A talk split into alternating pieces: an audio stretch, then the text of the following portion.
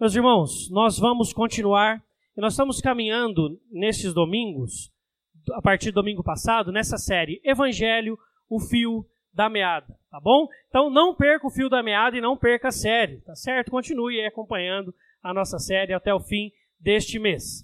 Hoje nós vamos conversar um pouco, nós falamos no último, no último domingo, para relembrarmos um pouco também, que nós, como Igreja Evangélica do Brasil, é perceptível que pelas reações e pela situação que vivemos no Brasil evangélico, que nós perdemos um pouco este fio da meada do evangelho, da conversão, da restauração de vidas, da transformação, de mudarmos e entendermos que Jesus veio nos perdoar os pecados e transformar a nossa vida.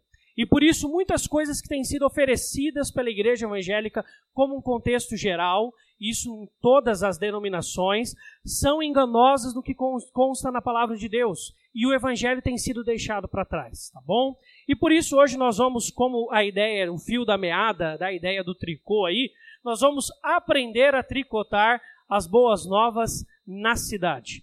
No último domingo, nós começamos no capítulo 17 de Atos, e nós vamos continuar lá pelo menos deste domingo. Convido que você abra sua Bíblia lá em Atos 17. Atos 17, e agora Paulo chega em Atenas. No domingo nós vimos quando ele estava em Tessalônica e em Bereia.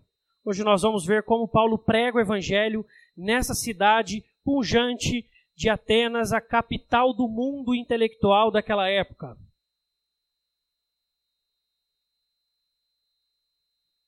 Atos 17, Atos 17, do 16 ao 34. Passagem de Paulo por Atenas. Diz assim a palavra de Deus: Paulo, enquanto Paulo os esperava em Atenas, o seu espírito se revoltava em face da idolatria dominante na cidade. Por isso, dissertava na sinagoga entre os judeus e os gentios piedosos também na praça, todos os dias, entre os que se encontravam ali. E alguns dos filósofos epicureus e estoicos contendiam com ele, havendo quem perguntasse: Que quer dizer esse tagarela? E outros: Parece pregador de estranhos deuses, pois pregava Jesus e a ressurreição. Então, tomando consigo, levaram a Areópago, dizendo: Poderemos saber que nova doutrina é essa que ensinas? posto que nos trazes aos ouvidos coisas estranhas. Queremos saber o que vem a ser isso. Pois todos os de Atenas e os estrangeiros residentes de outra coisa não cuidavam senão de dizer e ouvir as últimas novidades. Então Paulo, levantando-se no meio do Areópago, disse: Senhores atenienses, em tudo os vos vejo acentuadamente religiosos porque passando e observando os objetos de vosso culto, encontrei também um altar no qual está inscrito ao Deus desconhecido. Pois esse que adorais sem conhecer é precisamente aquele que eu vos anuncio. O Deus que fez o mundo e tudo que nele existe, sendo ele Senhor do céu e da terra, não habita em santuários feitos por mãos humanas, nem é servido por mãos humanas, como se de alguma coisa precisasse, pois Ele mesmo é quem a todos dá vida, respiração e tudo mais. De um só fez toda a raça humana para habitar sobre toda a face da terra, havendo fixado os tempos previamente estabelecidos e os limites de sua habitação, para buscarem a Deus, se porventura tateando o possam achar, bem que não está longe de cada um de nós Pois nele vivemos e, nós, e nos movemos e existimos, como alguns de vossos poetas têm dito, porque dele também somos geração. Sendo, pois, geração de Deus, não devemos pensar que a divindade é semelhante ao ouro, à prata ou à pedra, trabalhados pela arte e imaginação do homem. Ora, não levou Deus em conta os tempos da ignorância. Agora, porém, notifica aos homens que todos em toda parte se arrependam.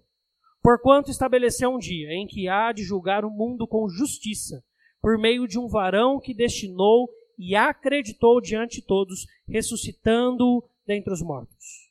Quando ouviram falar de ressurreição de mortos, uns escarneceram e outros disseram: A esse respeito, de, a, a respeito disso te ouviremos noutra ocasião. A essa altura, Paulo se retirou do meio deles. Houve, porém, alguns homens que se agregaram a ele e creram.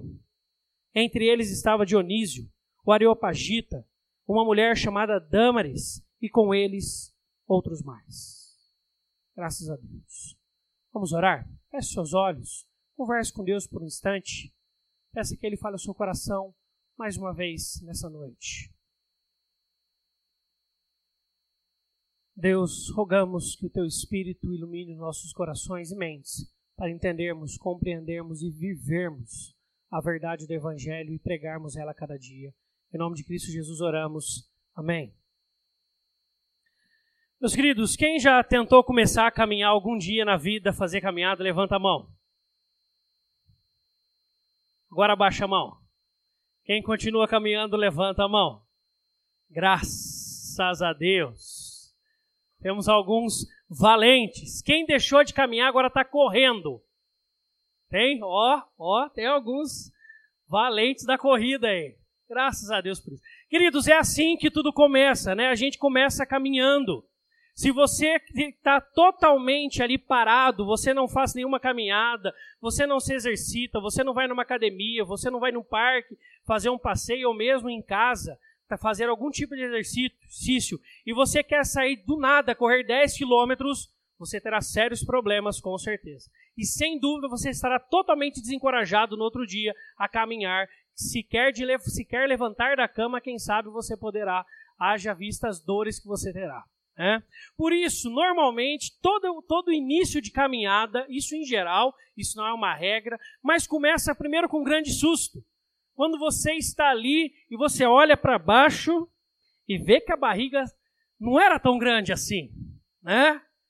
Ou você passa por um incidente onde te acelera muito o coração, onde você passa por um incidente onde você está com o joelho com, com alguma complicação, ou alguém comenta alguma coisa, você fica meio assustado e você começa a então ficar preocupado com isso. Você fala, vou andar, eu preciso de exercício físico. Normalmente começa com esse grande susto. E a gente tem uma iniciativa, quando conscientes, de iniciante. Ou seja, você vai dar uma volta curta andar ali um quilômetro, um e meio, até dois quilômetros, ou se você for um pouco mais corajoso e tiver uma, como o pessoal chama, memória muscular aí, quem sabe você até consiga andar um pouquinho mais, mas você vai andando.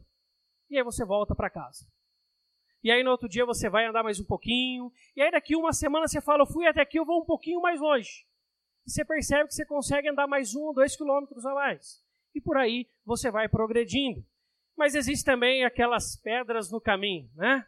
Aquela manhã que você acorda e está chovendo, que chato, né? Aquela noite que você não dormiu bem e você não vai acordar mais cedo. Então tem coisas que vão tentar fazer você parar. E por isso que é tão grande o número aqui, e eu me enquadro no primeiro grupo, infelizmente, eu preciso voltar a fazer parte desse segundo grupo. Né? No ano passado eu comecei, estava bem, aí depois eu parei. Né?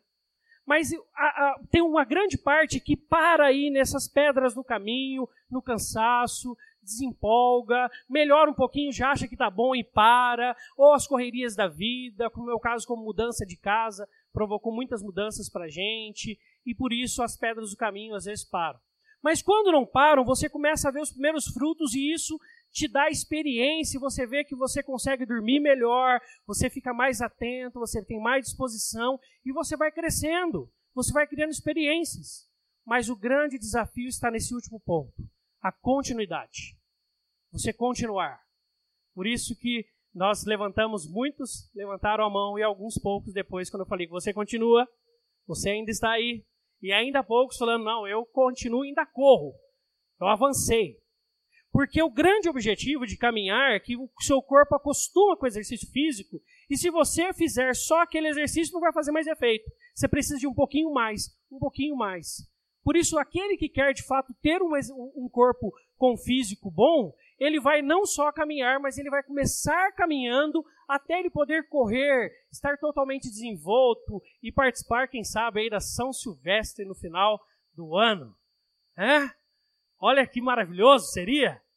Arrumar um grupo da igreja assim participar lá da São Silvestre. Um dia a gente chega lá. E este exemplo serve para mostrar a vida de Paulo. Paulo ele não começou a sua vida com Cristo pregando o evangelho, fazendo coisas maravilhosas, falando de Cristo com toda desenvoltura, aprendendo a, a, a falar com cada pessoa em situações diferentes, de forma diferente, aplicando o evangelho de forma diferente. Paulo não começou assim. O texto que lemos localiza-se no meio da vida cristã de Paulo, na sua segunda viagem missionária.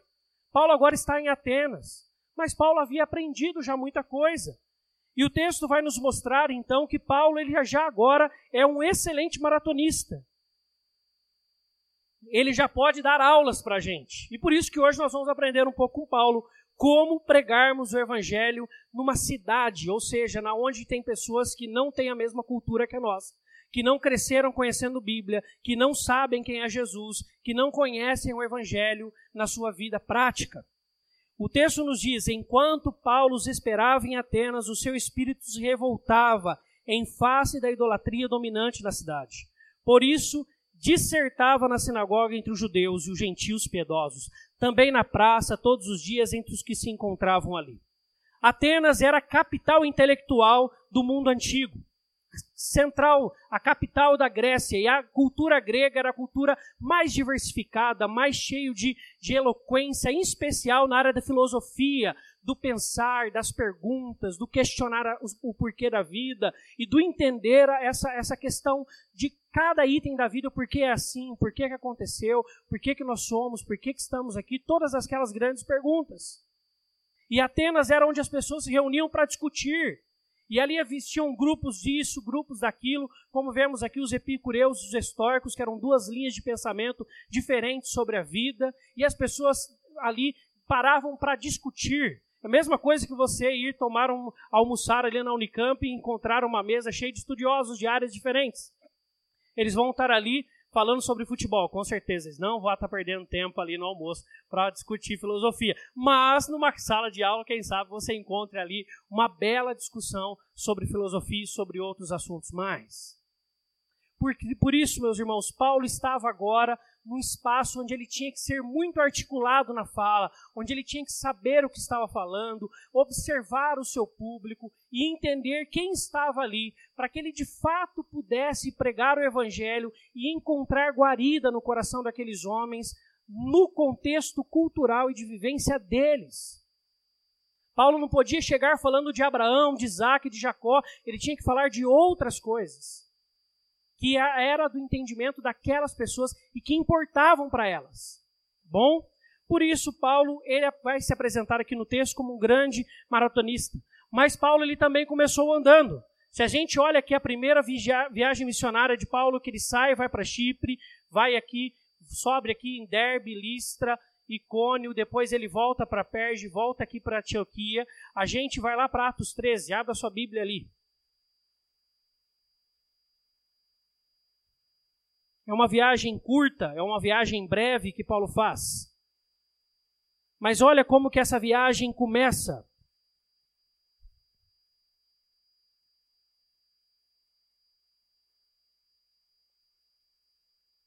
Com o chamado do Espírito Santo para Paulo para isso.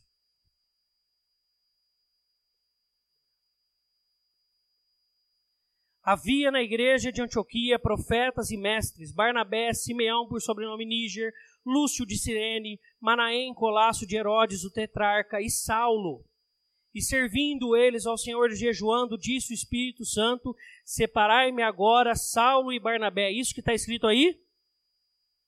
Está escrito o quê? Separai-me agora Barnabé e Saulo, para a obra que os tenho chamado. Então, jejuando e orando, impondo sobre eles as mãos, os despediram. Quando a gente fala das três viagens missionárias de Paulo, nós poderíamos mudar o nome. Nós poderíamos falar o seguinte: a, prime a primeira viagem missionária de Barnabé com Saulo e as outras duas viagens missionárias de Paulo.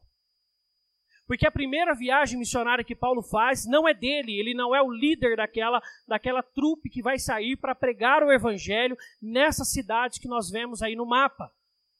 Ele aí está apoiando o líder que é Barnabé. E a viagem é uma viagem curta se a gente comparar com as outras viagens. Eles vão primeiro para Chipre, que é um espaço onde Barnabé morou e conhece muito bem. para eles treinarem, para eles poderem conviver, para eles poderem testar o que falar, quando falar, com quem falar. E depois eles vão avançando, aí eles vão para outros lugares e aí eles chegam de volta aqui na cidade onde eles saíram, a igreja de Antioquia. Porque se a gente olha então para a segunda viagem, Paulo agora já está correndo. Olha o tamanho de Chipre aqui. Paulo tinha saído aqui de Antioquia, vindo para Chipre, vindo aqui e voltado. Preste atenção na segunda viagem. Ele sai de Jerusalém e ele vai dar uma volta. Ele passa pelas cidades onde ele pregou o evangelho, mas agora ele vai para Troade, ele vai para Filipos, Antífolis, Bereia, Tessalônica, como lemos no último domingo, e ele chega agora em Atenas. Depois ele ainda passa em Corinto, passa em, em Éfeso, e aí ele volta direto aqui para Jerusalém e depois sobe para Antioquia. Paulo agora ele já é um maratonista. Paulo agora já sabe muitos contextos. A primeira viagem missionária o treinou, o capacitou, o ensinou. Paulo pregou em cidades que tinham um povo judeu muito forte e influente, e Paulo chegou em cidades onde não tinha nenhum judeu. E Paulo pregou. Então a primeira viagem missionária primeiro treinou Paulo. Paulo estava andando, Paulo estava aprendendo como pregar o evangelho em diversas culturas diferentes. Na segunda viagem missionária, Paulo já é um maratonista. Paulo já conhece muito. Paulo fala com destreza, Paulo sabe o que falar, quando falar e como falar. Por isso, o texto que, nós lemos de Atos 17 mostra-nos Paulo aqui no seu grande e, eu, eu creio maior desafio que ele enfrenta em seu ministério até então. Ele chega onde as pessoas criticam, ele chega onde as pessoas falam mal de quem acredita em Jesus. Ele chega onde as pessoas não acreditam em ressurreição. Ele chega onde todo mundo acha que sabe tudo. Parece-nos um pouco o nosso tempo. Pessoas que sabem tudo. E que quando vão falar sobre Jesus, parece algo é, ultrapassado, algo antiquado, algo de pessoas alienadas ao mundo, algo de pessoas que não têm consciência, que não têm inteligência ou que não têm nenhuma sabedoria. E Paulo agora faz parte desse grupo, dos do caminho, que seguiam a um Jesus que ressuscitou, algo que era muito contraditório à cultura grega daquela época.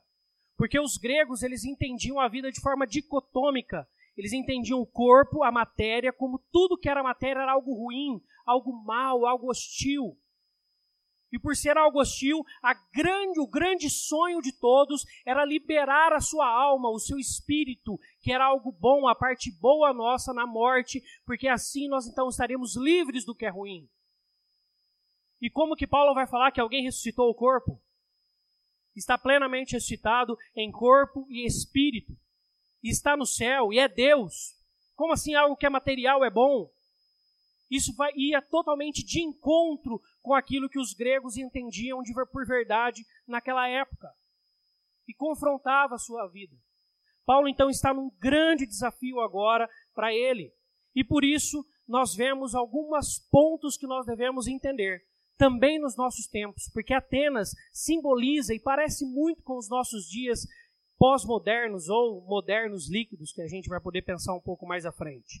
Para isso, meus irmãos, quando você tiver a oportunidade de pregar o Evangelho, já que hoje o objetivo é aprendermos a tricotar o Evangelho nas nossas cidades, ou seja, na onde trabalhamos, na onde vivemos, na onde moramos, nas nossas ruas, você precisa primeiro analisar o ambiente. Faça uma análise do ambiente. Observe aonde você está. Porque o Paulo da sinagoga é diferente do Paulo do Areópago.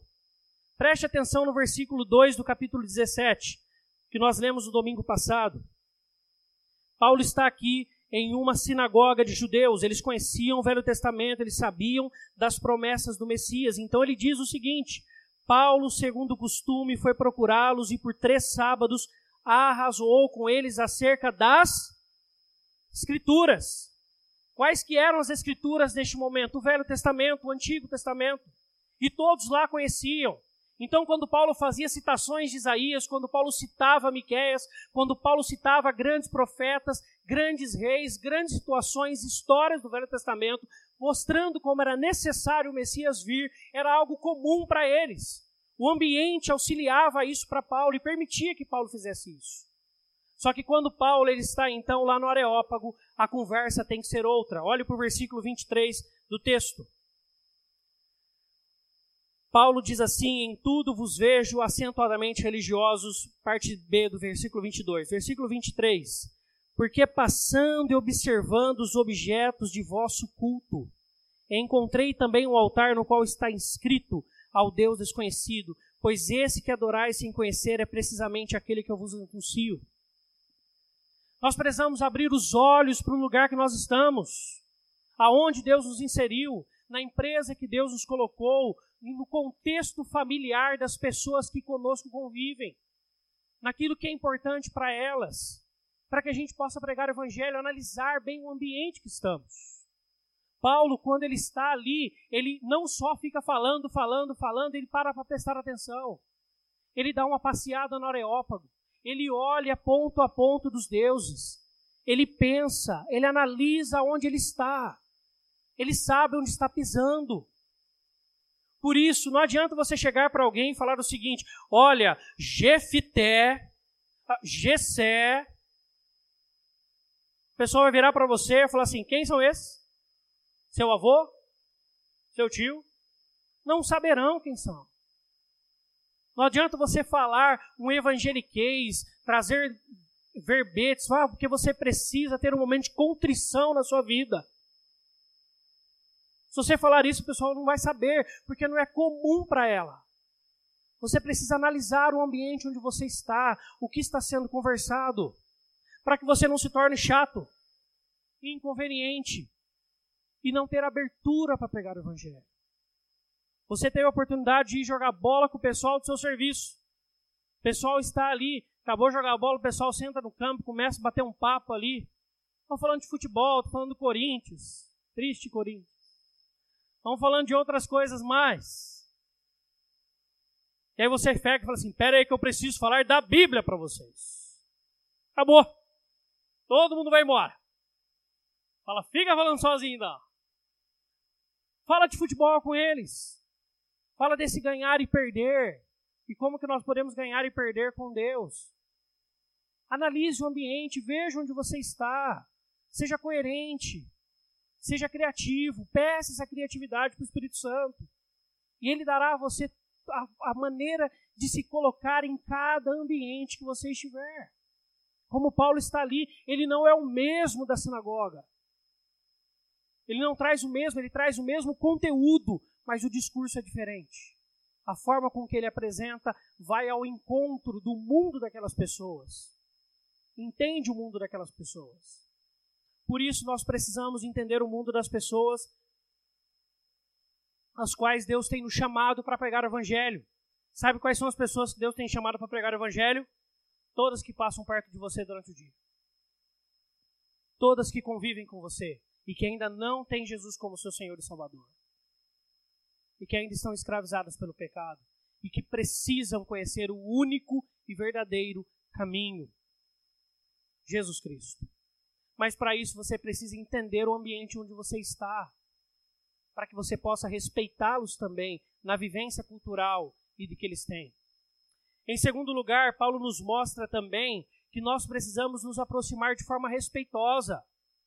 Olha o versículo 21 e 22 do texto.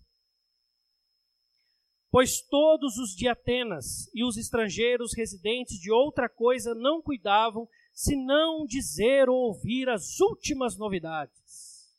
Então Paulo, levantando-se no meio do Areópago, disse: Senhores atenienses, em tudo vos vejo acentuadamente religiosos. Mas vai para o versículo 16. Olha como está o coração de Paulo. Uma coisa é o que ele fala, outra coisa é como está o coração dele. Enquanto Paulo os esperava em Atenas, o seu espírito se revoltava em face da idolatria dominante na cidade.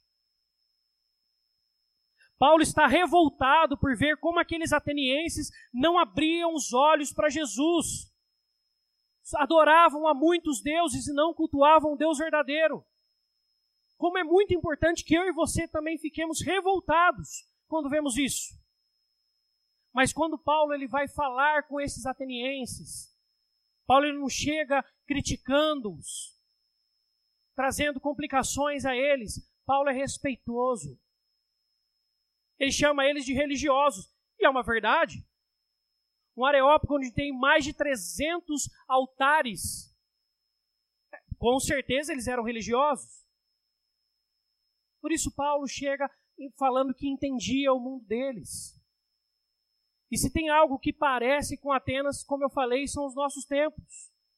Modernidade líquida, que é um, um tema aí de Zygmunt, de Zygmunt Bauman, para jogar Freud aqui, né? que é um tema do sociólogo falecido há pouco tempo, Bauman, grande sociólogo, que ele troca o nome de pós-modernidade para modernidade líquida, mostrando que na verdade não é uma nova era que a gente vive, mas que a modernidade, que foi até mais ou menos 1950, que tinha grandes valores, grandes instituições, grandes verdades no mundo e que todo mundo devia viver o que os norte-americanos sonham de sonho americano e de outras coisas mais, agora não existe mais. O que importa é o que importa para o indivíduo. O que vale é o que é importante para você. O que importa é você se sentir bem. Não é assim que as pessoas falam? Ouça o seu coração. São falas próprias do nosso dia a dia. Não importam o que os outros pensam, o que importa é se é bom para mim. E se é bom para mim, tá ótimo. O que importa é o meu prazer. Por isso, essa é a mesma ideia daquela época de Atenas. Eles não estavam nem aí se você era um grande homem de Deus ou não. Eles queriam as verdades deles, e as verdades deles bastavam para eles. E era o suficiente. Por isso você precisa ser respeitoso com essas pessoas. Porque quando nós, como cristãos, não somos respeitosos com as pessoas que vivem conosco, nós fechamos portas para a pregação do Evangelho. Trabalhei no banco com uma moça, ela trabalhava no caixa, e um dia eu tive a oportunidade de bater um papo com ela. Ela falou assim: ah, Eu gosto de você do jeito que você fala de Deus. Que bom, porque você mudou um pouco o meu jeito de pensar. Porque eu trabalhava com uma moça que era de uma igreja X, ela falou o nome da igreja, que vira e mexia, ela, no meio do expediente, ela virava e falava assim, ó, eu quero lembrar todo mundo que é tudo pro inferno aqui. Hã? Todas as palavras eram pesadas, eram críticas, eram ácidas. Cadê a graça do Evangelho? Cadê o amor de Deus? Por isso, Paulo, quando vai pregar para esses homens de Atenas, ele é respeitoso.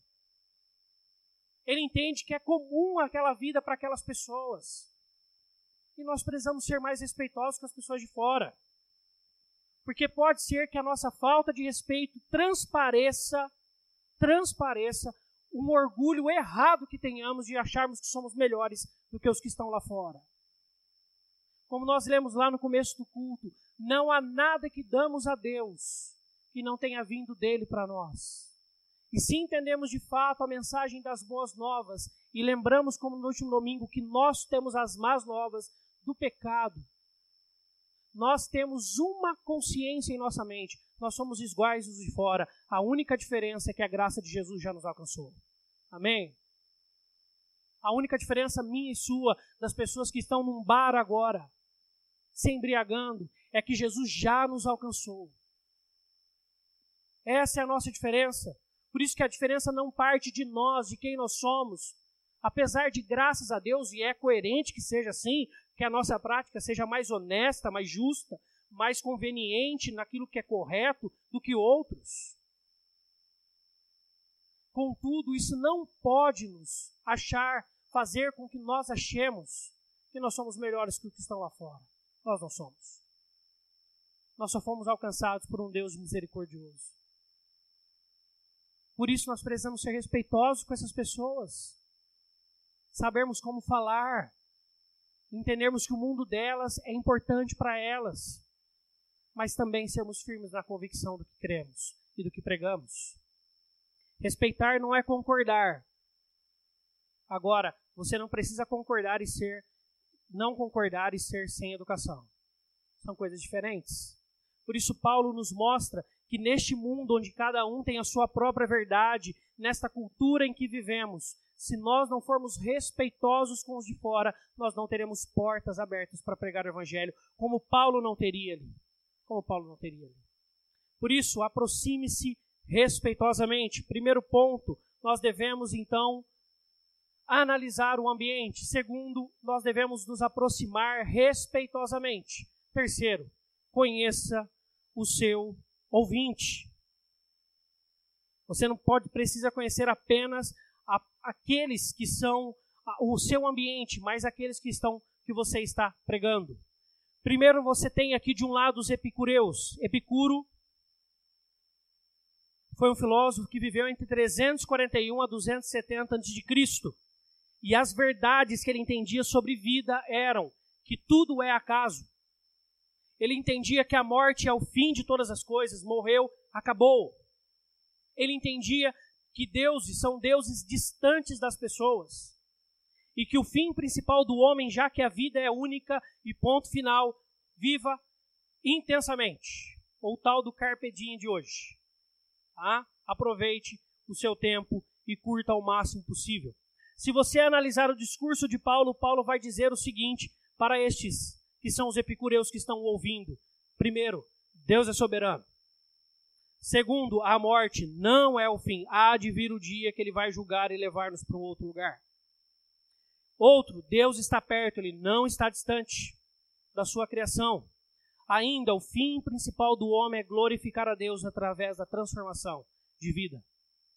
Muitas vezes o nosso prazer nos pede fazermos algo errado diante de Deus. E nisso nós devemos dizer não para nós mesmos. E Paulo, então, se você analisar o discurso, ele vai trazer todas essas verdades. Ele sabe com quem está falando. Ele conhecia as pessoas que estavam ali ouvindo ele. Ainda, nós temos do outro lado os estoicos, que são provenientes de Zenão. Viveu mais ou menos no mesmo período também de Epicuro, entre 340 e 265 a.C.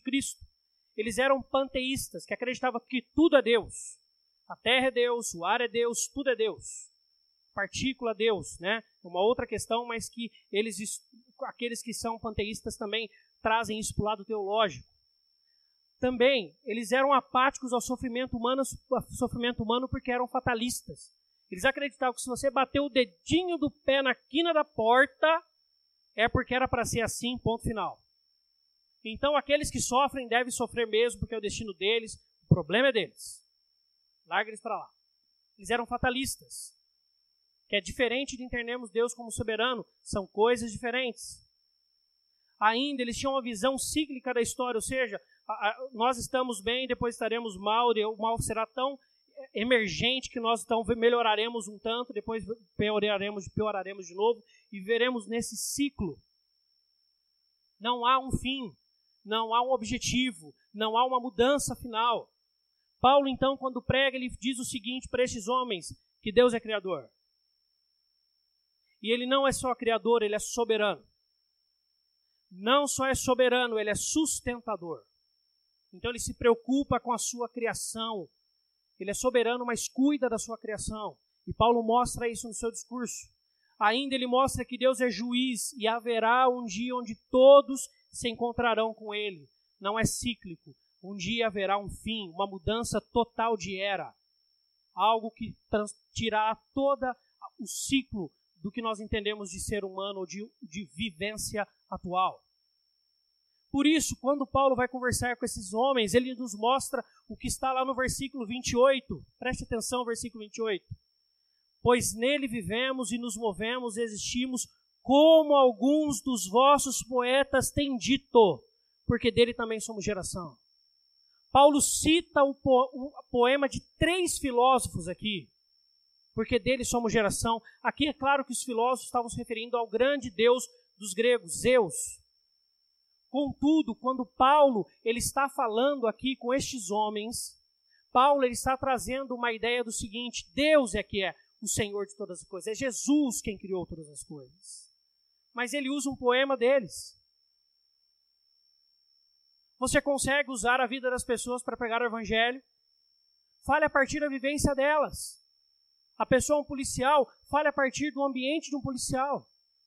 A pessoa trabalha na área de informática, fale a partir de alguém da vivência da informática.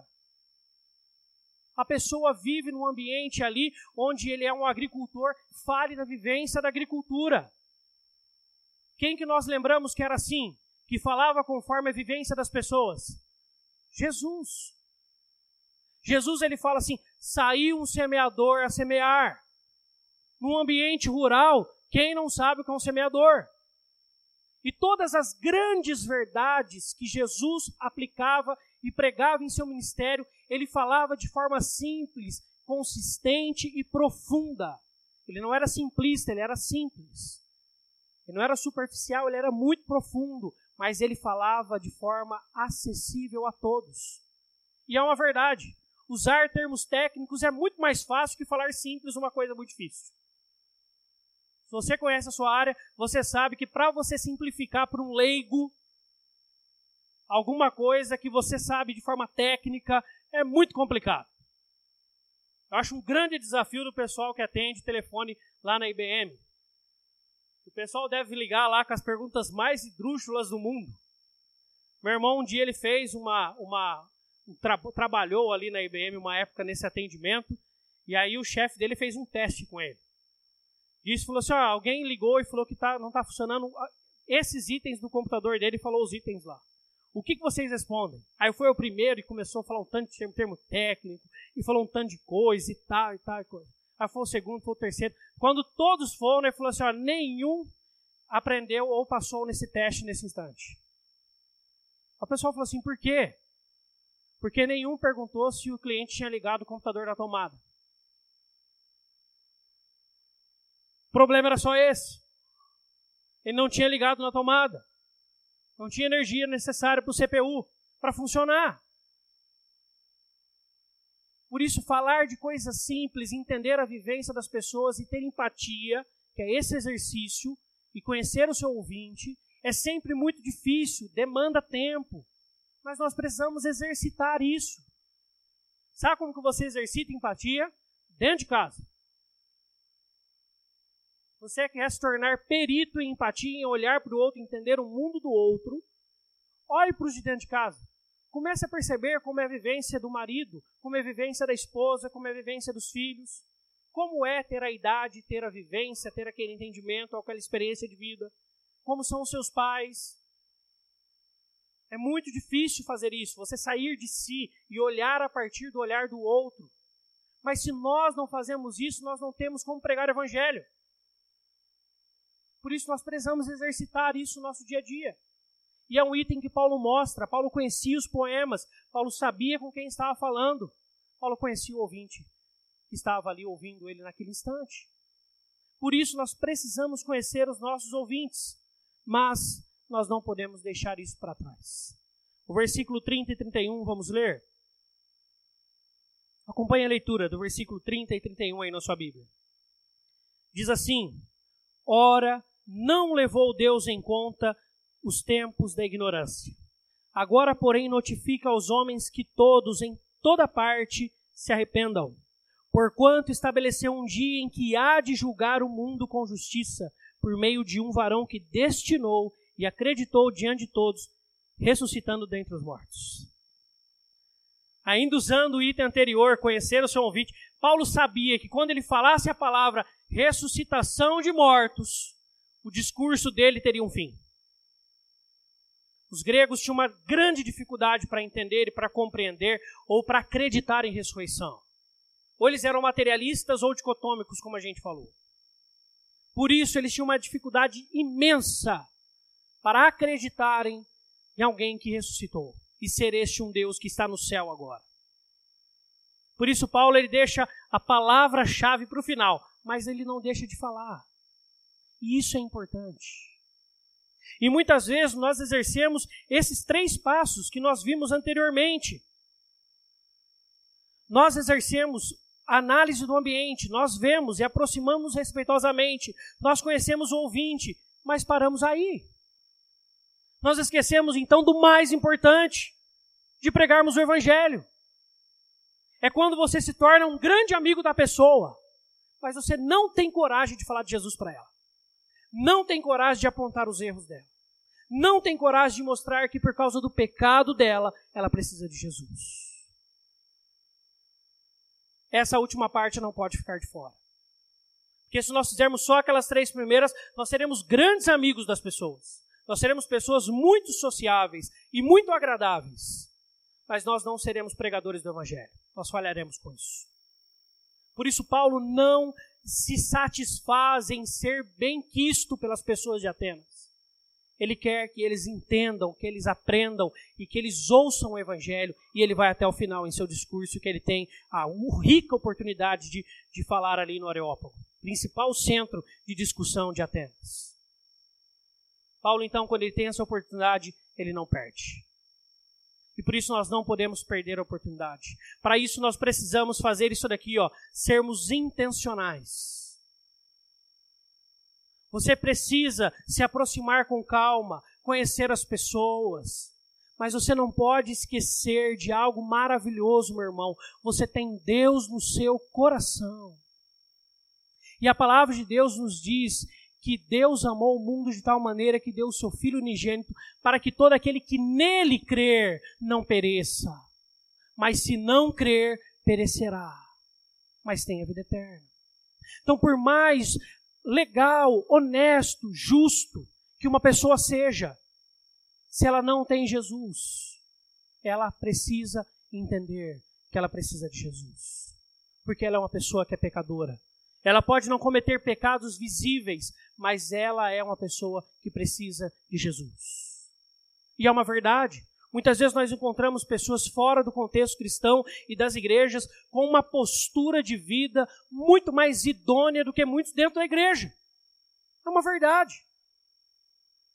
Mas enquanto não conhecerem Jesus como seu Senhor e Salvador, ainda perecerão, porque são pecadores. Pode ser que eles não nos mostrem os seus pecados, mas eles sabem que são pecadores. E se você se aproximar o suficiente, você saberá disso. Por isso nós não podemos esquecer por que, que Deus nos coloca em alguns lugares. Por que, que Deus te colocou lá naquele serviço? Por que, que Deus veio trazer você para morar em tal lugar? Por que, que Deus fez com que você frequentasse tal ambiente? Por que, que você acabou se tornando amigo de tal pessoa? Essas coisas não acontecem em vão.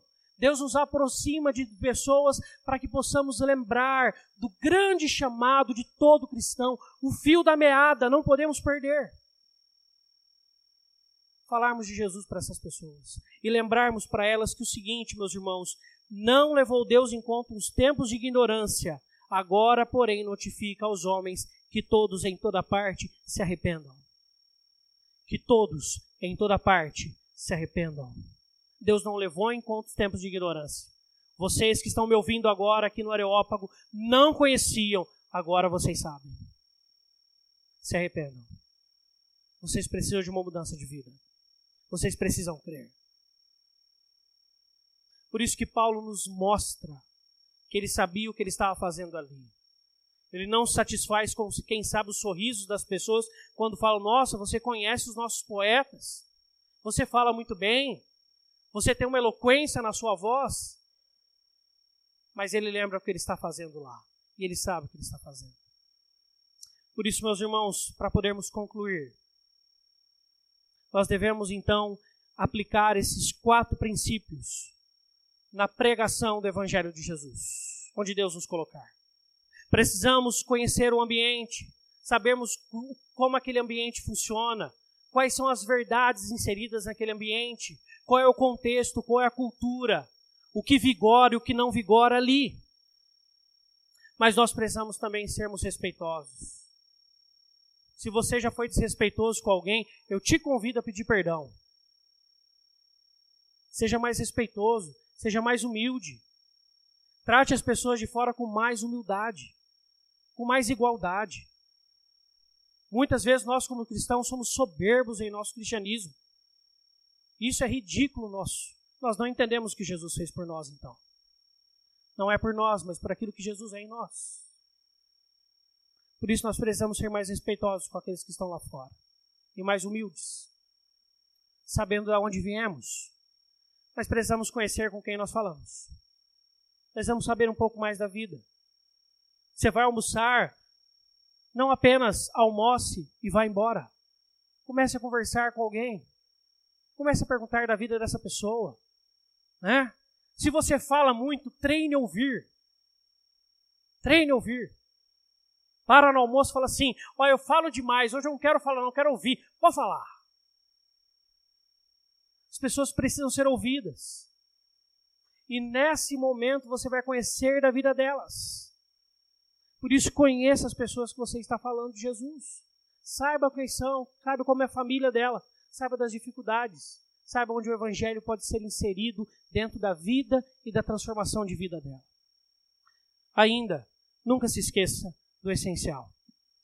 Se fizermos tudo isso, nós estaremos incompletos. Mas não se esqueça não deixe, nunca cesse de falar de Jesus para as pessoas que estão próximas a você. Sabe o que vai acontecer? Vamos ali junto por versículo de número 32 a 34, para encerrarmos hoje à noite.